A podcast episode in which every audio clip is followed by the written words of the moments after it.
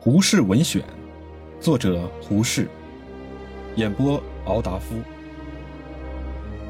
二，三不朽说。《左传》说的三种不朽，一是立德的不朽，二是立功的不朽，三是立言的不朽。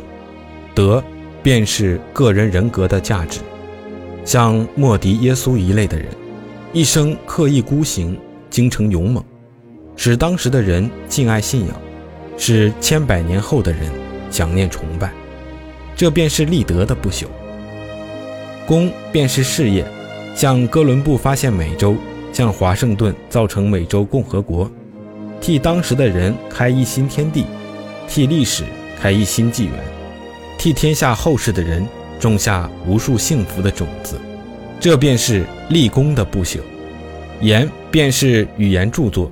像那《诗经》三百篇的许多无名诗人，又像陶潜、杜甫、莎士比亚、易卜生一类的文学家，又像柏拉图、卢梭、米尔顿一类的文学家，又像牛顿、达尔文一类的科学家，或是做了几首好诗，使千百年后的人喜欢感叹；或是做了几本好戏，使当时的人鼓舞感动，使后世的人发奋兴起。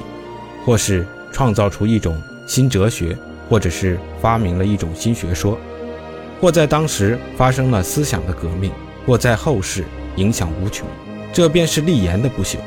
总而言之，这种不朽说，不问人死后灵魂能不能存在，只问他的人格、他的事业、他的著作有没有永远存在的价值。即如基督教徒说，耶稣是上帝的儿子。他的灵魂永远存在。我们正不用驳这种无凭据的神话，只说耶稣的人格、事业和教训都可以不朽，又何必说那些无谓的神话呢？又如孔教会的人，到了孔丘的生日，一定要举行祭孔的典礼；还有些人学那朝山进香的法子，要赶到曲阜孔林去对孔丘的神灵表示敬意。其实。孔丘的不朽，全在他的人格与教训，不在他那在天之灵。大总统多行两次了进，孔教会多走两次朝山进香，就可以使孔丘格外不朽了吗？更进一步说，像那三百篇中的诗人，也没有姓名，也没有事实，但是他们都可以说是立言的不朽。为什么呢？因为不朽。全靠一个人的真价值，并不靠姓名事实的流传，也不靠灵魂的存在，是看古今来有多少大发明家，那发明火的，发明养蚕的，发明丝的，发明织布的，发明水车的，发明舀米的水车的，发明规矩的，发明秤的，虽然姓名不传，事实淹没，但他们的功业永远存在，他们也就都不朽了。这种不朽比那个人的小小灵魂的存在，可不是更可宝贵、更可羡慕吗？况且那灵魂的有无还在不可知之中。这三种不朽，德、功、言，可是实在的。这三种不朽，可是不比那灵魂的不亡更靠得住吗？以上两种不朽论，依我个人看来，不消的说，那三不朽说，是比那神不亡说好得多了。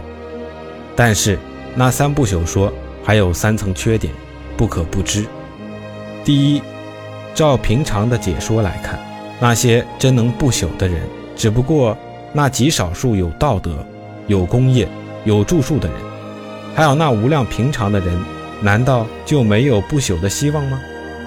世界上能有几个莫迪耶稣，有几个哥伦布华盛顿，几个杜甫陶潜，几个牛顿达尔文呢？这岂不成了一种寡头的不朽论吗？第二，这种不朽论单从积极一方面着想，但没有消极的材质。那种灵魂的不朽，既说有天国的快乐，又说有地狱的苦楚，是积极消极两方面都顾着的。如今单说立德可以不朽，不立德又怎样呢？立功可以不朽，有罪恶又怎样呢？第三。这种不朽论所说的功、德、言三件，范围都很含糊。究竟怎样的人格方才可算是德呢？怎样的事业方才可算是功呢？怎样的著作方才可算是言呢？我且举下个例：哥伦布发现美洲，固然可算立了不朽之功，但是他船上的水手、火头又怎样呢？他那只船造的工人又怎样呢？他船上的罗盘器械的制造工人又怎样呢？他所读的书的著作者又怎样呢？举这一条例，已可见三不朽的界限含糊不清了。因为要补足这三层缺点，所以我想提出第三种不朽论，来请大家讨论。我一时想不起别的好名字，姑且称它做社会的不朽论。